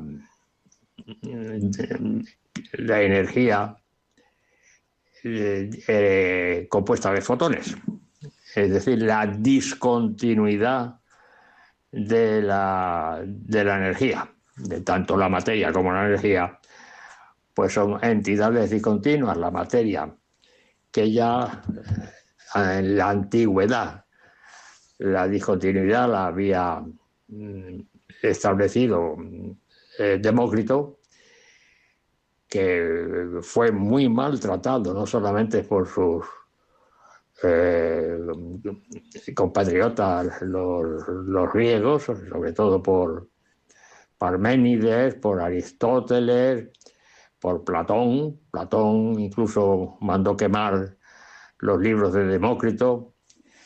A la postre, a finales del siglo XX, la ciencia vino a dar la razón a Demócrito. Pero en fin, eso es otra cuestión que ya trataremos con más detalle en otra ocasión. El caso es que la comunidad judía, eh, los representantes y sobre todo de, los universitarios y de los científicos fueron a hablar con Max Planck, que había tenido relación con Hitler en varias ocasiones. Es decir, no es que fuera amigo de Hitler, sino simplemente que conocía a Hitler y sabían que Hitler le tenía una cierta situación de respeto a Max Planck, sobre todo por su ascendencia de juristas importantes eh, alemanes.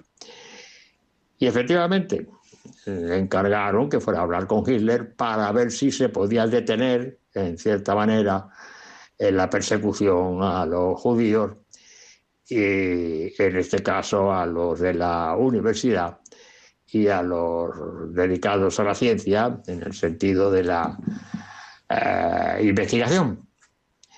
Aunque Planck dijo que no sabía si podría tener éxito en su visita a Hitler. Y efectivamente pidió audiencia con el, el Führer y el Führer, pues nada, eh, le recibió.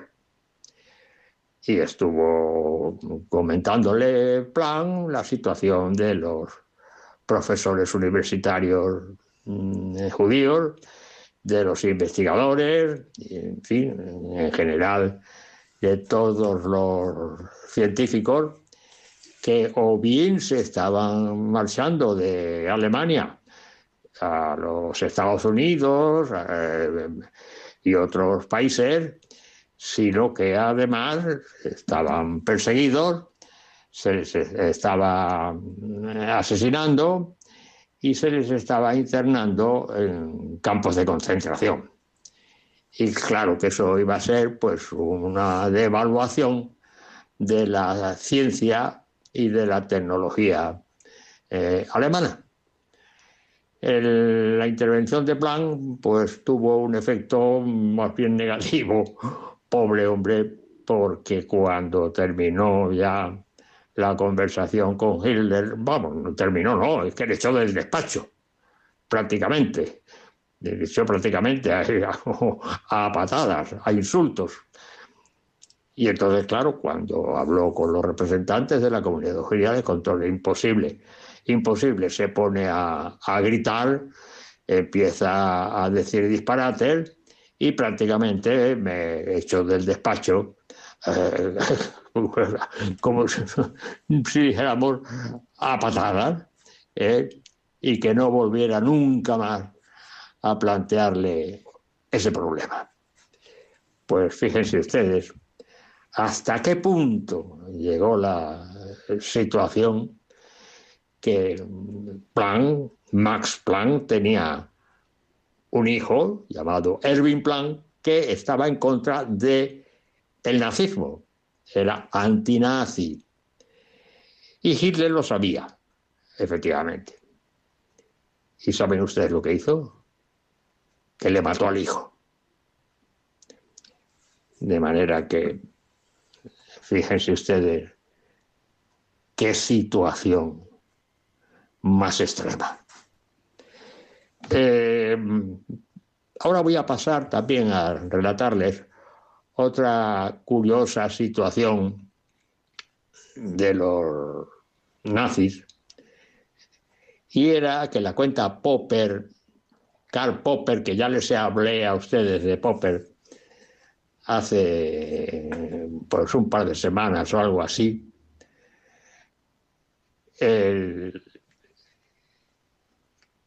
en un libro que se llama La sociedad abierta y sus enemigos.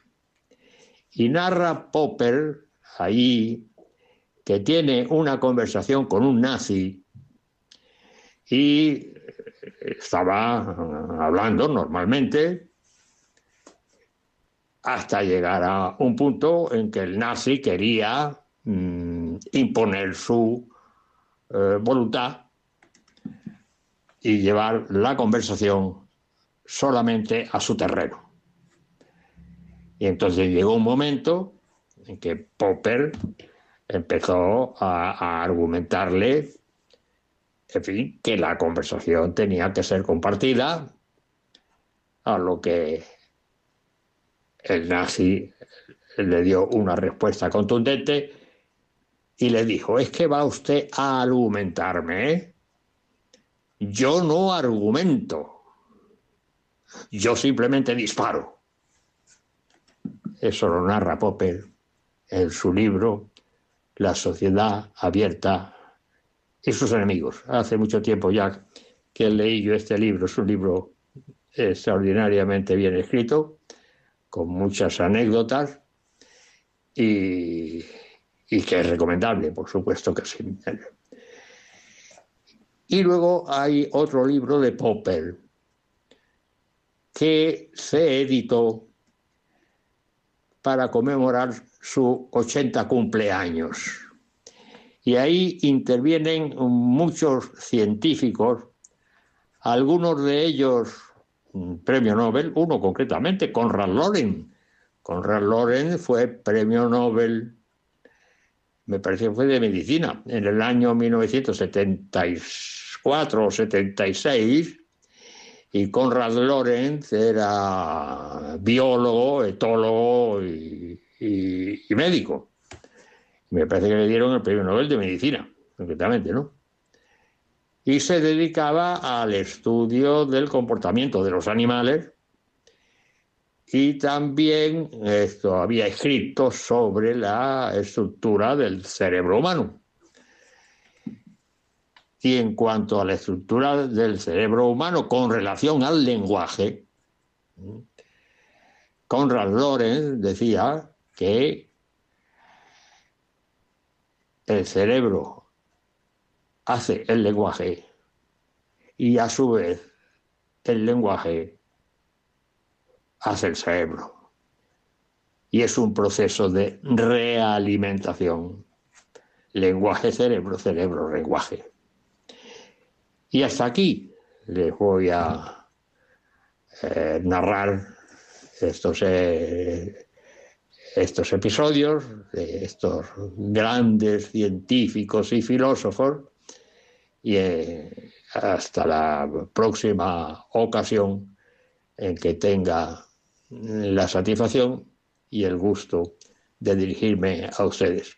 Y como siempre, me despido dándole las buenas noches y diciéndoles que es un honor hablarles a ustedes desde esta emisora y en este programa. Buenas noches. Muchas gracias, José Manuel, por estas curiosidades científicas del día de hoy. Bueno, nos quedan unos minutillos, ya saben que al final del programa, si puedo, les doy paso a ustedes, a nuestros oyentes, para que nos comenten lo que consideren oportuno. Si ustedes desean participar ahora a través del teléfono en diálogos con la ciencia, yo sé que ha habido poquito tiempo después de la entrevista, sé que algunos oyentes se han quedado sin poder hablar, porque bueno, pues porque, porque ya, ya no daba tiempo en ese momento, pues ahora puede hacerlo, pero quedan muy poquitos minutos para, para ello. Si quieren participar ahora, en directo, en el programa, tienen que llamarnos ahora al 91 005 94 19. Se lo repito, por si no tenían papel o bolígrafo a mano. 91 005 94 19. Y mientras cogemos estas primeras llamadas, escuche esta canción.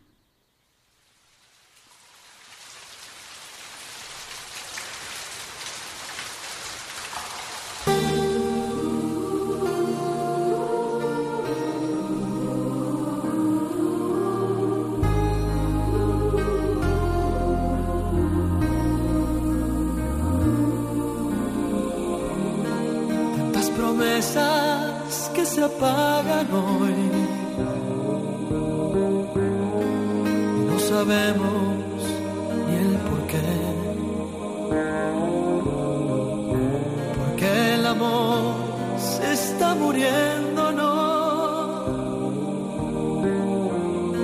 Tras el portón de aquel café,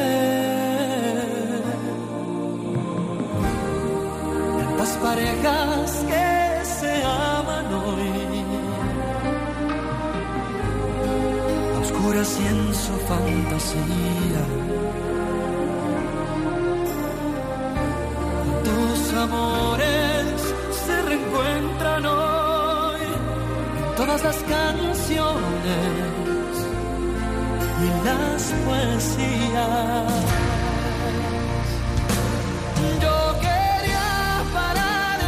Pues vamos a dar paso a esta primera llamada que nos ha llamado al 91 005 94 19.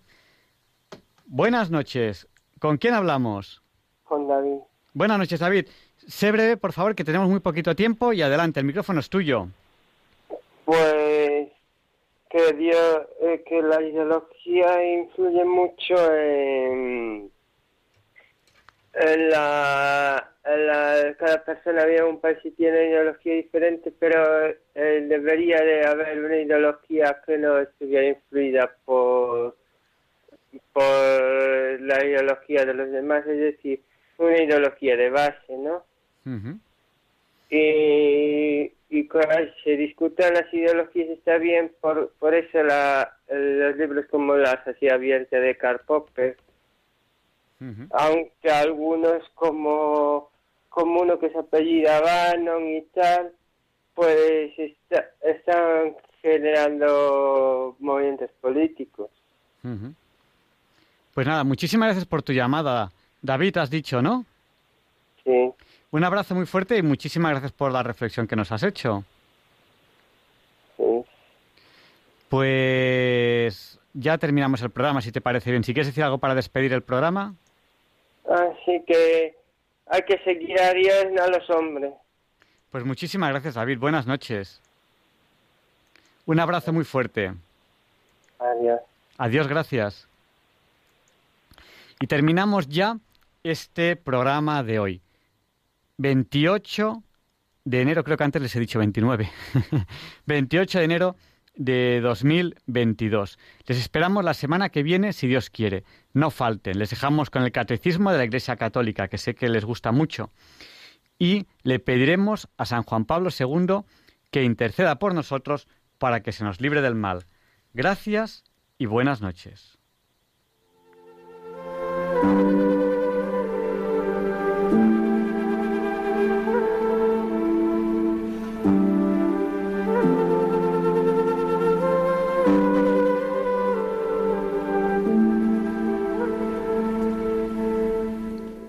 Y así concluye en Radio María el programa Diálogos con la Ciencia. Dirigido por Javier Ángel Ramírez.